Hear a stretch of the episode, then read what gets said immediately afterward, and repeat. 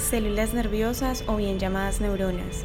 Para dar inicio a este importante tema, empezaremos indicando qué son las células. Bien, las células son una unidad morfológica, fisiológica y genética de todos los seres vivos. Toda célula proviene de otra. Es una estructura construida por tres elementos básicos. Membrana plasmática, materia genética. Existen dos tipos de células. Las células procariotas y las células eucariotas.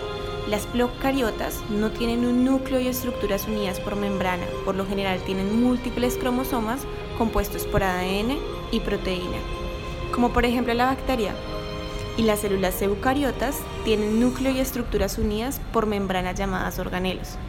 Ejemplo, las, células son muy importantes, realizan un gran número de funciones dentro de tu cuerpo.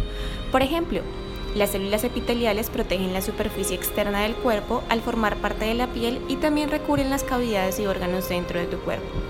Las células óseas forman los huesos que le dan soporte a tu cuerpo. Las células del sistema inmune combaten a las bacterias invasoras. Las células sanguíneas y la sangre transportan nutrientes y oxígeno a todo el cuerpo y eliminan el dióxido de carbono en el proceso. Cada uno de estos tipos de células tiene una función vital en el crecimiento, desarrollo y mantenimiento cotidiano. Ahora sí hablaremos específicamente de las células nerviosas o neuronas y su importancia. Bien, las células nerviosas o neuronas tienen la capacidad de comunicarse con precisión, rapidez y a larga distancia con otras células, ya sean nerviosas, musculares o glandulares. A través de las neuronas se transmiten señales eléctricas denominadas impulsos nerviosos. Todos estos procesos dependen de las células interconectadas que forman el sistema nervioso, como el corazón, los pulmones y el estómago. El sistema nervioso se compone de células especializadas, que incluyen células nerviosas o neuronas y células gliales o glía.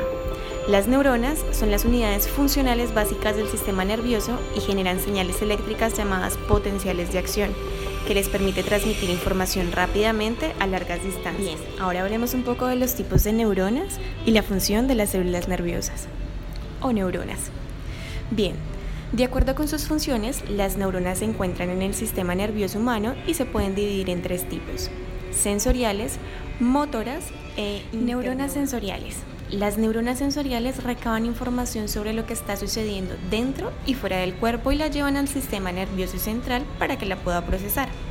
Por ejemplo, si recoges una olla caliente de la estufa, las neuronas sensoriales que tienen terminaciones en las yemas de tus dedos transmiten la información al sistema nervioso central de que la olla está muy caliente. Ahora, neuronas motoras. Las neuronas motoras obtienen información de las neuronas y transmiten órdenes a tus músculos, órganos y glándulas. Por ejemplo, si coges la olla caliente, las neuronas motoras que enervan los músculos de tus dedos causaría que tu mano lo soltara. Y por último, las interneuronas.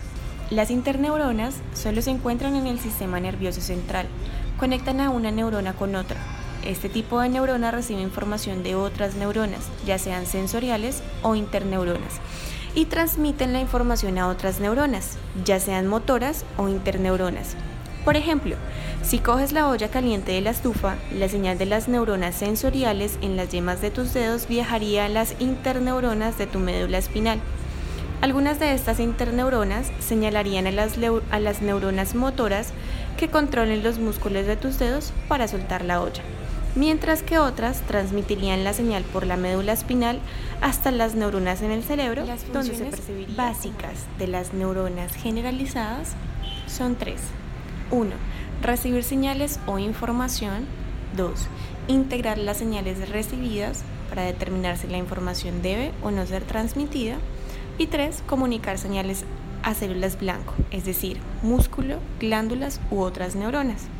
Estas funciones neuronales se reflejan en la anatomía de la neurona, que será Por último, veremos la anatomía de la neurona. Las neuronas, como otras células, tienen un cuerpo celular llamado soma. El núcleo de la neurona se encuentra en el soma. Las neuronas necesitan producir muchas proteínas y la mayoría de las proteínas neuronales se sintetizan en el Varias extensiones, como apéndices o protuberancias, se proyectan desde el cuerpo celular estas incluyen muchas extensiones ramificadas cortas, conocidas como dendritas, y una extensión separada que suele ser más larga que las dendritas. Las dendritas. Las dos primeras funciones neuronales son recibir y procesar la información recibida. Generalmente ocurren en las dendritas y el cuerpo celular. Las señales recibidas pueden ser excitatorias, es decir, tienden a provocar que la neurona dispare o genere un impulso eléctrico, o inhibitorias o que tienen que impedir que la neurona dispare. La mayoría de las neuronas reciben muchas señales en todas sus ramificaciones dendríticas. Una sola neurona puede tener más de un conjunto de dendritas y puede recibir varios miles de señales. El que una neurona dispare un impulso depende de la suma de todas las señales inhibitorias y excitatorias que recibe. Si se logra activar la neurona, el impulso nervioso o el potencial de acción se produce por el axón. Los axones tienen varias diferencias con respecto a las dendritas. Ejemplo, las dendritas tienen a adelgazarse conforme se alargan y suelen estar cubiertas de pequeños bultos llamados espinas. En contraste, el axón suele conservar el mismo diámetro en la mayor parte de su longitud y no tiene espinas.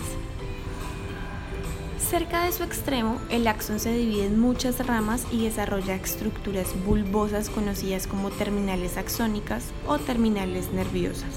Estas terminales axónicas forman conexiones con las Y por último, la sinapsis.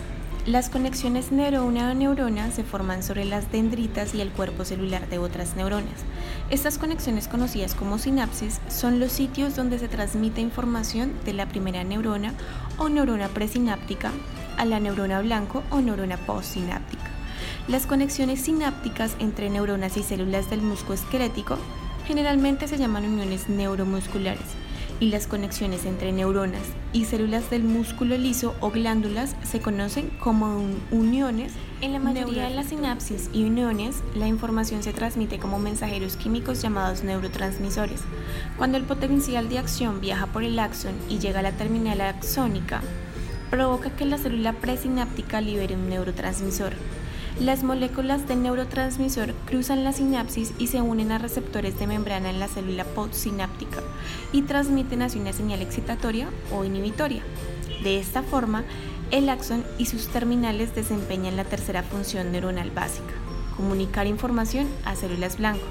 Al igual que una sola neurona puede recibir señales de muchas neuronas presinápticas, también puede hacer conexiones sinápticas con numerosas neuronas postsinápticas mediante diferentes terminales axónicas.